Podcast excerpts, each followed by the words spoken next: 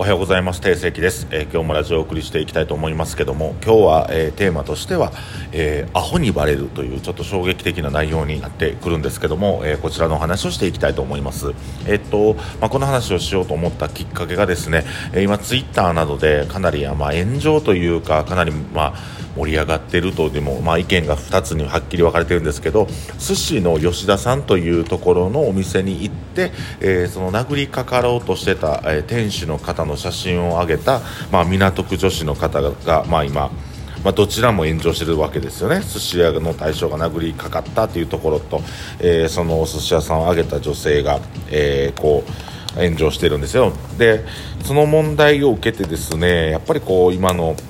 まあ、最近僕がテーマとしているのはやっぱり自尊心の欠如によって、えー自己肯定感が下がってしまいその自己肯定感をインスタントに上げるためにね、えーそういうような目立つような行動悪目立ちするような行動をたくさん取る方がいらっしゃるという、まあ、現状ですよね。でその現状から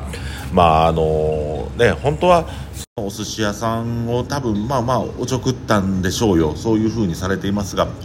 でまあちょっと怒っちゃったと感じなんですけどもそのお寿司屋さんはとても人格者で、まあ、そういったことをされる方ではないというか、えーいろんなコメントなどを見ました。で、えーまあね、その対象がどうだったかその港区女子がどうだったかという話を今回したいわけじゃなくてやっぱりある程度有名になったりとかそれこそ一過性のもんでバズるという、まあ、SNS などで、えーたくさんこういろんな人に見てもらうことになるんですけど SNS 僕負けてます。僕は大体2600人700人ぐらい、えーフォロワーがいましてえっとまあ受選教だら1600人。で隕石を700人。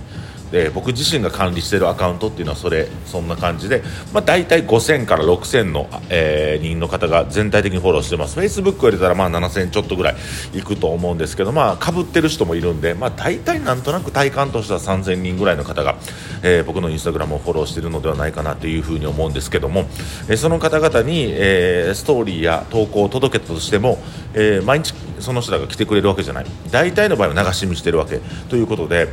あのどれぐらい、ね、エンゲージメントするかっていうのが大事とされてるんですけども僕からしたら何人来店されるかの方が大事なんですよね。で、えっと、バズるというのは、まあ、何万人何百万人という方に見ていただいてその中から来店動機、えーにつながるような方を掴んでいくということところだと思うんですけどもバズるだけだと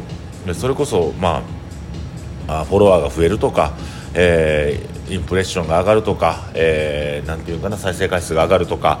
だと思うんですけども、まあ、それの先に何があるのかっていうことを僕は最近、えー感じておりまして、えーいくらねそういうふうにバズったとしても来店人数が増えなければあんまり意味のないことだなと思います、えー僕は最近やっぱりこうインスタグラムというのはある程度メニューとか載せて食べたいなと思って来店動機につながるんですけども、えーそれよりも、えー大事にしてることはお客様に、えーお一人一人に、えーこうなんていうかな言葉をちゃんと届けてコミュニケーションを取っていって、えー僕のことお店のことを好きになってもらって、えー料理も含めて全部好きになってもらった上で再来店してもらうという丁寧なえーコミュニケーション取り方を心がけております、まあ、当たり前のことなんですけども意外とそれ飲食店の人とかでできてないこと僕多いんじゃないかなって自分がお客さんとして行ったりとかして思うことが多いんですよね。でなもんで、えー僕はそういうふうにあの、まあ、ぼちぼちでいいと思ってるので、えー営業がまあ大体1年ね250日から300日までの間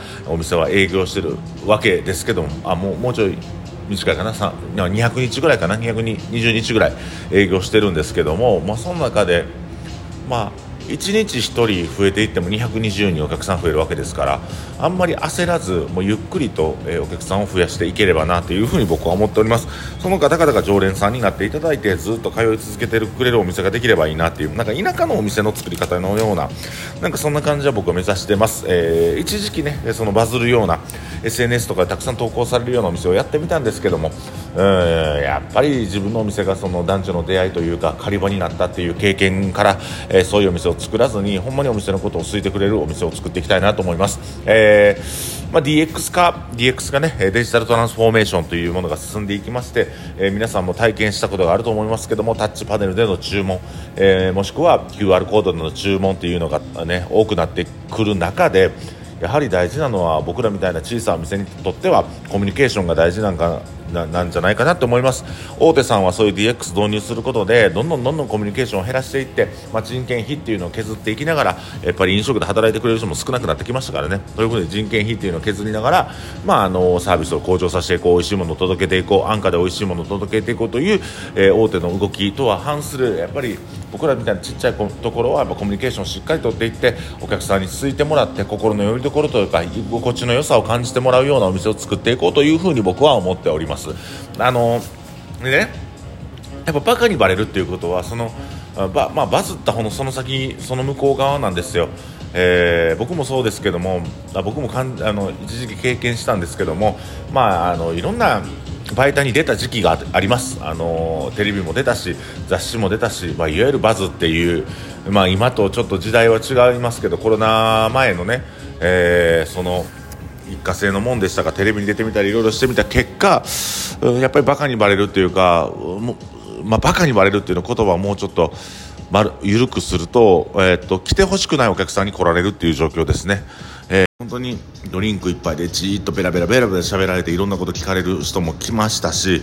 本当にしんどかったしあとはもうそれこそ、ね、出会いの場としてお店を使われたりとかお店が来てほしくない客が来ることが、えー、やっぱりこうバカにバレるっていう現象だと思いますね。アホにバレるっていうか。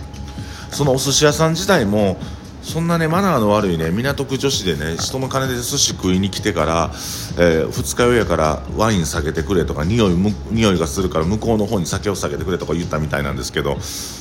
うんまあ料理とお酒出すとこお寿司屋さんですしね。その人らだけの貸し切りの場じゃないからどうしてもお酒出ますよね。だから僕は、えー、非喫煙者なんですけど、喫煙をしない。タバコ吸わない人なんですけどやっぱりタバコが吸える居酒屋さん避けますよね。自分がご飯食べる時とっていうのは。でタバコが吸えないお寿司屋さんも選びます。でいうように